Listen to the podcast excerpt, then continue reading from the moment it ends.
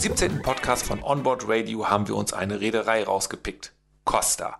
Mit Achim Ezel spreche ich über Schiffe und das Leben an Bord während einer Kreuzfahrt. Dazu haben wir noch einen Geheimtipp ausgebuddelt. Da ich mich nicht entscheiden konnte, über welches Schiff ich mich mit Achim unterhalten möchte, habe ich kurzerhand gelost. Herausgekommen ist die Costa Favolosa. Die Favolosa ist knapp 290 Meter lang. Das sind mehr als zwei Fußballfelder.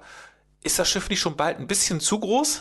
Nein, also großes Schiff, da gibt es sehr viel größere Schiffe auf der Welt. Unsere Schiffe haben alle im Schnitt zwischen ja, 2400 und 3400 Passagieren. Und das ist noch ziemlich übersichtlich, weil du weißt ja auch, es gibt schon Schiffe mit 6500 Passagieren auf den Weltmeeren.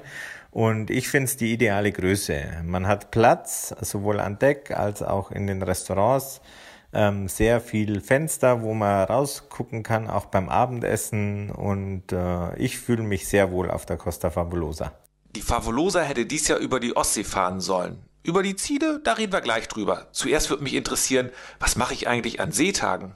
Seetag ist immer was Schönes. Also kann man mal so wirklich Urlaub machen.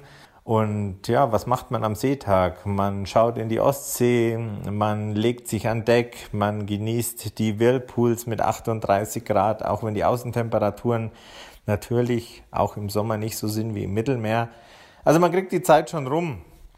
Ja, sind wir auch wieder beim Thema Gastronomie an Bord. Also man wird auch an einem Seetag nicht verhungern an Bord eines Costa-Schiffes wenn man es nicht zum Frühstück schafft, weil man einfach noch so gerne im Bett liegen bleibt mit einer offenen Balkontür bei einer Balkonkabine. Wenn man das nicht schafft, kann man entweder zum Spätaufsteher-Frühstück auf Deck 9 gehen, wo das Buffet-Restaurant sich befindet, oder man geht erst zum Langschläfer-Frühstück. Also man kann natürlich auch Wellness machen an Bord in unserem Samsara Spa. Das ist die Wellnessmarke von Costa wo man sich dann auch für die ganze Kreuzfahrt theoretisch so einen Saunapass buchen kann, wo man eine Sauna mit Meerblick genießen kann, ist vielleicht empfehlenswert für diese Destination. Also es wird einem sicher nicht langweilig an Bord der Fabulosa. Was kann ich denn noch alles auf dem Schiff machen? Also es gibt einerseits zahlreiche Bars, für jeden Geschmack was dabei. Ich halte mich immer gern auf in der Piano Bar, ich finde es ganz nett. Ähm, ich finde, wenn ruhigere Musik gespielt wird, dann gibt es natürlich auch eine Grand Bar, wo immer was geboten ist, auch für unsere ganzen südländischen Passagiere. Viele Deutsche gehen gern ins Theater. Darum ist das Showprogramm international. Also es wird nicht passieren, dass da jetzt plötzlich von Shakespeare ein deutsches Theaterstück gespielt wird, sondern es wird so sein, dass einfach viel getanzt wird. Ähm, es ist so, dass der internationale Gast es verstehen wird. Ich habe es ja eben schon gesagt, die Ostsee hätte eigentlich diesen Sommer über befahren werden sollen. Corona hat die ganzen Touren verhindert. Ein Ziel wäre St. Petersburg gewesen. Costa steuert St. Petersburg immer Overnight an. Was heißt denn das eigentlich Overnight? Overnight bedeutet einfach, dass das Schiff ja den ganzen Tag, dann eine ganze Nacht und auch am nächsten Tag noch im Hafen liegt und man jetzt zum Beispiel auch, wenn man einen Ausflug bucht, äh, kulturelle Veranstaltungen in St. Petersburg am Abend wie zum Beispiel ganz klassisch ins Ballett mitnehmen kann. Ausflug ist ein richtig gutes Stichwort. Macht es eigentlich Sinn, vorab ein Ausflugspaket für St. Petersburg zu buchen? Das ist besser, wenn man das Ausflugspaket bucht, beziehungsweise ist sogar ein Muss, weil dann kümmert sich die Reederei äh, um das Visum. Man bekommt also ein Besuchervisum und muss sich nicht privat über die, das Auswärtige Amt ein Visum besorgen.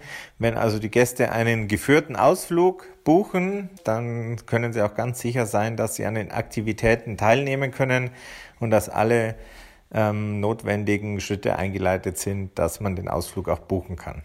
Das ist ein richtig guter Tipp. Übrigens, die Tour über die Ostsee, die gibt es bei uns zu buchen. Wer Interesse hat, kann sich einfach mal reinklicken. www.onboardradio.de oder uns einfach eine E-Mail schreiben. Achim, hast du denn noch einen Geheimtipp für unsere Hörer?